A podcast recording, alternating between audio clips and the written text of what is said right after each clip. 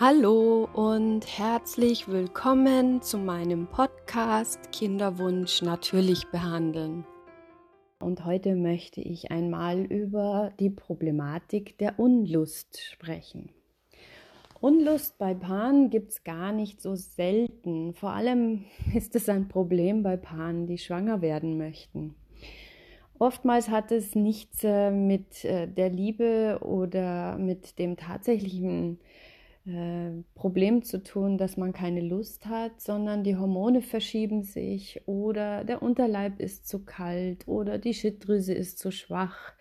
Das alles kann eine Rolle spielen, dass die Lust nicht immer so tickt, wie wir das wollen. Ähm, ich habe in der Praxis oft Frauen da, die sagen, ich möchte eben gerne schwanger werden, aber irgendwie funktioniert das bei uns nicht so ganz und ähm, dann stellen wir die Uhr zu der Zeit, wo ein Eisprung ist und schaut immer ganz gut aus. Lust haben wir eigentlich keine. Mein Mann hat schon keinen Bock mehr drauf, wenn ich ihn anrufe und es heißt, na jetzt, jetzt wäre die richtige Zeit. Ja, das ist natürlich dann ein richtig großes Problem. Ich kann immer nur sagen zu allen Frauen, die ich hier behandle, bitte, bitte kommt zurück. Kommt zurück zur normalen Leidenschaft und zu dem Denken, und zu der Normalität, dass Kinder nur entstehen, wenn man auch wirklich Lust hat und Leidenschaft empfindet. Kauft euch eine schöne Unterwäsche, verführt euren Mann und äh, macht euch einen schönen Abend. Trinkt auch mal einfach ein Glas Rotwein. Ein Glas Rotwein ist nicht ungesund, ganz im Gegenteil. Rot ist die Farbe der Liebe, die ist aphrodisierend.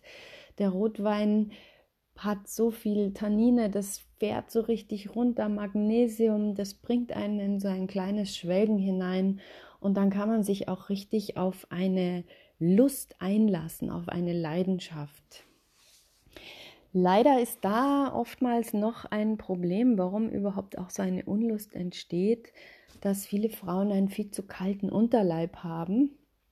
Alle die Frauen, die in der Nacht Socken brauchen oder immer kleine Eiszapfen unten haben, also ihre Füßchen, die müssen erst einmal schauen, dass sie ihren Unterleib wieder warm bekommen. Deshalb ist es ganz oft auch Frauen, die hier in der Praxis landen, die mir sagen, ja, sie waren in der Befruchtungsklinik, aber das hat trotzdem nicht hingehauen, alles Mögliche gemacht. Und ich schaue mir ihre Kurven und ihre Wärme vom Körper an und dann sieht man, das ist alles im Keller unten. Sie berichten auch selber, dass die Füße, die sind immer kalt. Das ist ganz normal. Meine Füße, das ist schon ganz normal. Da hat man sich dran gewöhnt. Das geht leider nicht.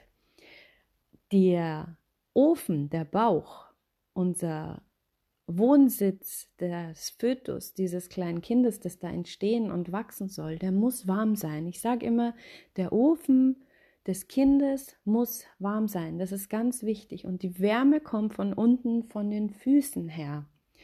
Die Chinesen sagen hier, dass da ein Nian-Yang-Problem da ist, ja. Das ist von unten her, dass man selbst wärmen kann und dann diesen Ofen aufwärmen und halten kann.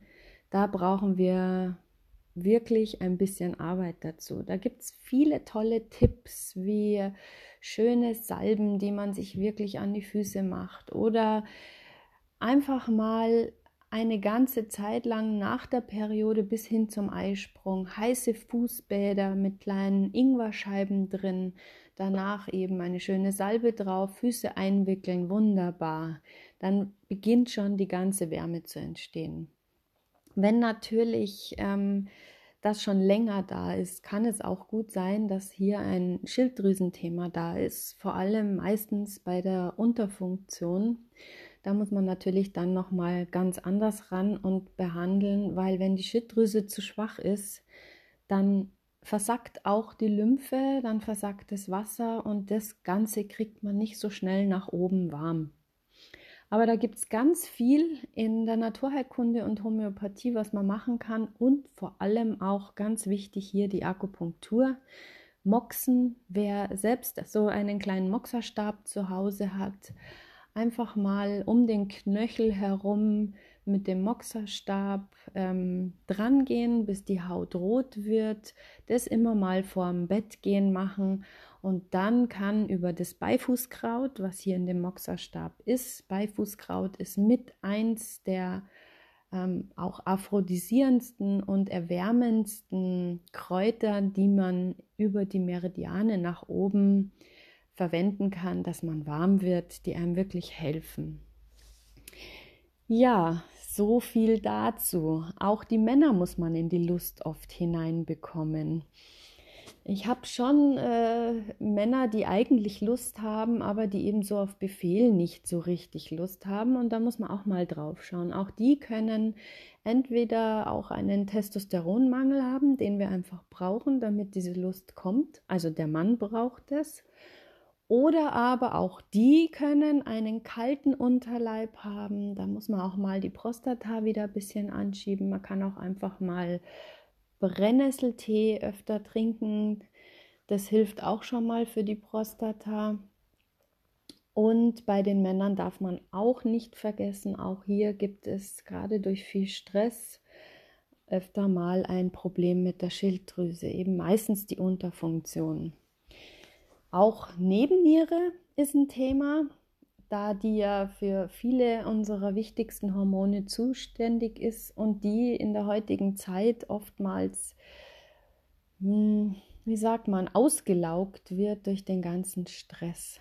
Ja, da gibt es so ganz viele Dinge, die man machen kann. Ich versuche in den nächsten Reihen da immer mehr drüber zu reden und euch auch mal ein paar Tipps mit Kräuterchen zu geben, Hört einfach gerne rein. Schön, dass ihr zugehört habt und ich freue mich, wenn ihr bei den nächsten Folgen wieder reinhört. Informationen über mich und meine Behandlungen könnt ihr auf meiner Website www.heilpraxis-meierhofer.de nachlesen.